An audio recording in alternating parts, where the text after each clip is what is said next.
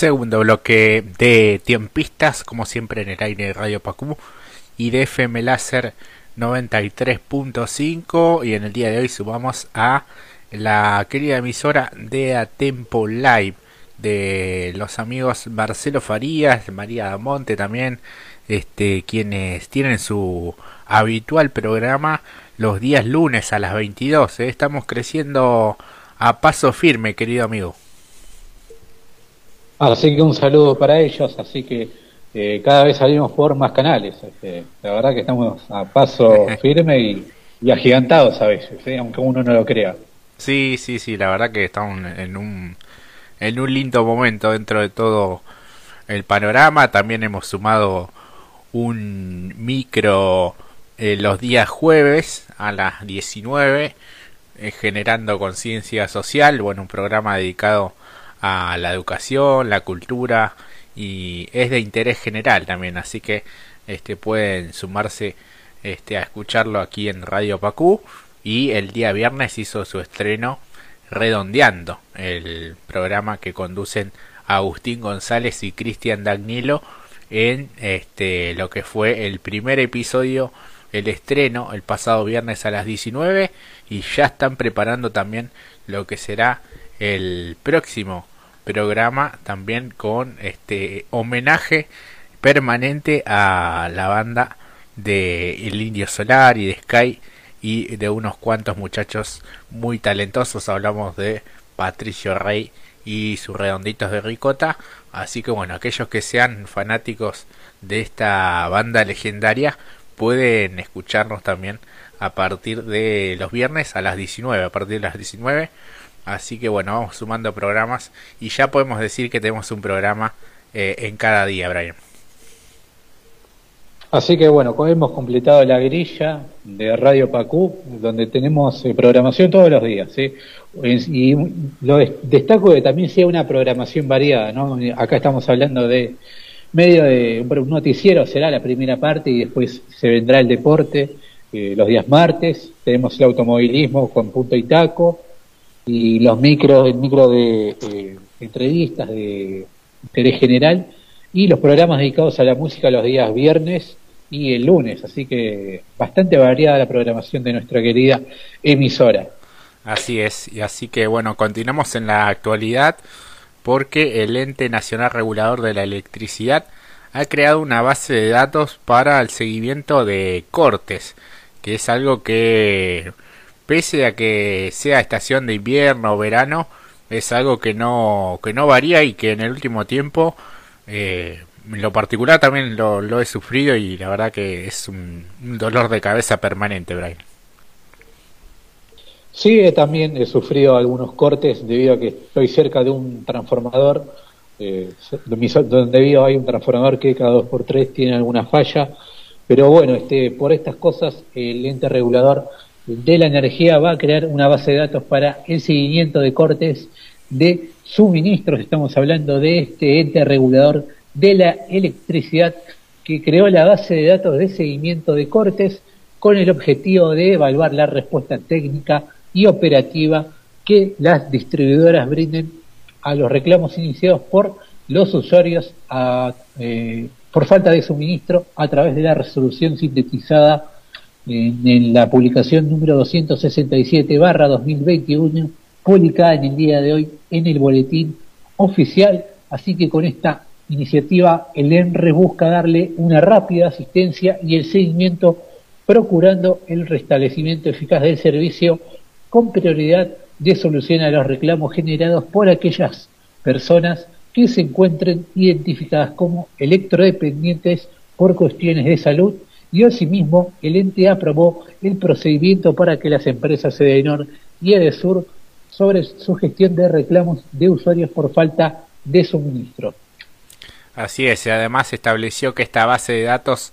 para el seguimiento de cortes estará compuesta por la información contenida en la base de reclamos por falta de suministro, los reclamos presentados y a presentar por las personas usuarias ante las distribuidoras y aquellos reclamos que se encuentran en la actual base de falta de suministro de usuarios electrodependientes. El organismo que conduce Soledad Manin instruyó a Edenor y a Edesur a completar y dar seguimiento a esta base de datos este bueno por los cortes que suele haber en el suministro esta nueva política del NR contará con evaluaciones semestrales de nivel de cumplimiento y las distribuidoras serán pasibles de sanción ante la detección de incumplimientos. El procedimiento determinó que Edenor y Edesur deberán abonar una multa fijada de, mil, de 100 kilovatios hora por cada incumplimiento con destino a la cuenta solidaria para personas usuarias vulnerables. Así que veremos si a partir de esta base de datos y este refuerzo en el control se logra que bueno que se optimice un tanto más el, servicio que es caro y eh, eh deficiente así que bueno dos por tres estamos renegando con con la falta de, de servicio y quien habló las últimas horas eh, es el ministro de educación Nicolás Trota que bueno a propósito de las elecciones que se vienen ya el próximo mes estamos a menos de 30 días de que eso sucede, hablamos de las primarias abiertas, simultáneas y obligatorias, las PASO, eh, dijo que la sociedad los va a acompañar por el esfuerzo que, que vienen poniendo como gobierno, ¿no? Bastante seguro el ministro. Brian, te dejé sin palabras. acá, no, pensé, bueno, este, Nicolás Trata, que se mostró este lunes confiado, como decís vos, en que la sociedad los va a acompañar eh, al gobierno en las próximas legislativas por el esfuerzo y el trabajo que se hizo para enfrentar a la pandemia. Hay que poner en perspectiva cada una de las situaciones y si bien hay parte, una parte que se puede, que puede estar enojada, la sociedad va a acompañar al gobierno por el trabajo que hizo y por su esfuerzo durante la pandemia, así lo declaró el funcionario nacional, donde también se refirió al cumpleaños de la primera dama Fabiola Yáñez en la residencia de Olivos, donde dijo que el presidente Alberto Fernández fue claro nuevamente en su pedido de disculpas y también en poner en foco lo, que ha sido la agenda a lo largo de este año y en medio de la pandemia, pero también debe ser la agenda de cara a los próximos meses. Así lo sostuvo donde también dijo que quienes tenemos la responsabilidad en la función pública tenemos que dar el ejemplo en todas las normas que nos permitieron atravesar las dificultades de la pandemia, pero a la vez advirtió que los juicios políticos pedidos contra eh, pedidos por la oposición contra el presidente Fernández son algo que no tiene ni pies ni cabeza, algo completamente desmesurado y agregó que un sector importante de la oposición fueron muy descuidados en lo que fue toda la agenda que la sociedad estaba transitando vinculado a las normas para superar la realidad de la pandemia y en relación con la puesta en marcha del Centro Universitario de la Innovación que funcionará en la ciudad bonaerense de González Catán, Trota de Tayuque, va a tener más de 9.000 estudiantes y fue construido y terminado en el 2015, pero pasaron cinco años sin que se lo pueda eh, ponerse en movimiento porque el gobierno de Mauricio Macri no priorizó la educación. Así que bueno, esas fueron las palabras del ministro de Educación Nicolás Trota, eh, quien también estuvo hablando en las últimas horas fue Victoria Tolosa Paz, que dijo que la oposición se quedó sin agenda, la precandidata a diputada nacional por Buenos Aires del Frente de Todos, Victoria Tolosa Paz, consideró este martes que la oposición se quedó sin agenda mientras que el oficialismo trabaja para poner a Argentina y a la provincia de pie. Queremos contarle a los bonaerenses qué vamos, qué vamos a hacer, cómo vamos a sacar adelante al país de la pandemia y cuáles son nuestros pilares para reconstruir la Argentina, expuso la dirigente en las últimas horas. En ese marco, la precandidata remarcó que, por el contrario, la agenda de Juntos por el Cambio es mediática y fustigó que busquen usar una foto en beneficio electoral en referencia a la imagen que trascendió de la reunión en la residencia de Olivos con motivos del cumpleaños de la primera dama Fabiola Yáñez en julio del año pasado. En ese punto Tolosa Paz indicó que el presidente ya se refirió dos veces a ese episodio y ayer volvió a pedir perdón, dijo que se hace cargo de ese error que no debió ocurrir y pidió perdón continuó Tolosa Paz y añadió que ahí se agota para mí la instancia de seguir insistiendo con que la campaña política se tiña con una foto. En ese sentido, la postulante indicó que si bien la imagen puede reflejar un instante, lo que cuenta es la película y la película es que hace 18 meses el presidente y el gobernador Kisilov administran una pandemia y sientan las bases de una Argentina y una provincia productiva que genera trabajo con oportunidades, con un Estado presente y una agenda con prioridades, subrayó Tolosa Paz, quien después, bueno, habló de, de más cuestiones, ¿no, Brian? Sí, porque recordó al asumir que el gobierno encontró indicadores de endeudamiento, destrucción de empleo, desocupación, pobreza e inmunizar al pueblo y recuperar las ramas de la economía real. Y reiteró en ese sentido que la alianza Juntos trata de utilizar políticamente este hecho en referencia a las fotos difundidas la semana pasada en la Quinta de Olivos y también dijo que es un error y no debió ocurrir, ya que opinó que se quedaron sin agenda, los problemas del pueblo tienen que ver con el salario, con mejorar la jubilación mínima, con quien les va a cuidar el bolsillo de las tarifas, con el trabajo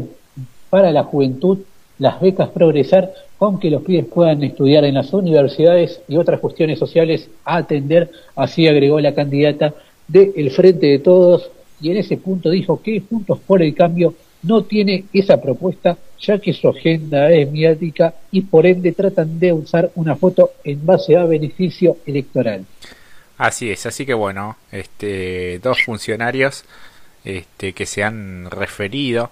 a, a esta foto y a este hecho eh, lamentable que ocurrió en los últimos días, que más bien trascendió en los últimos días. Este, así que bueno, eh, de hecho, de hecho hablamos al principio del programa el día de hoy. Después otra noticia es que a partir de mañana no podrá haber actos públicos que promuevan la captación de votos. Bueno, sabemos que estamos en medio de una campaña electoral, pero también estamos en medio de una pandemia.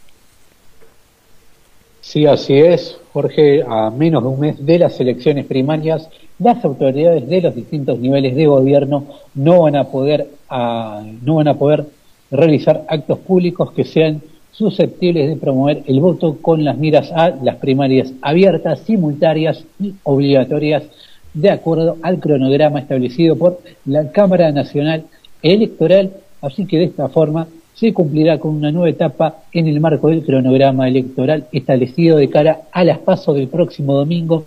12 de septiembre, cuyo hito se cumplirá el próximo lunes cuando finalice el plazo para subsanar errores u omisiones en el padrón electoral y en tanto que el jueves 2 de septiembre va a vencer el plazo para distribuir los documentos cívicos de los ciudadanos fallecidos y dos días más tarde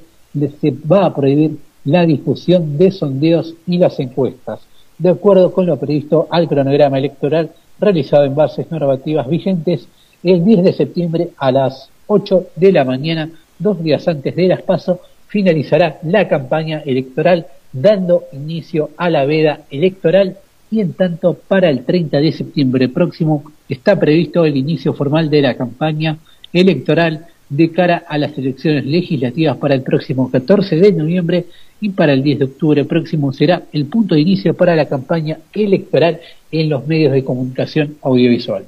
Así es, así que bueno, hasta ese momento seguirán todas las propagandas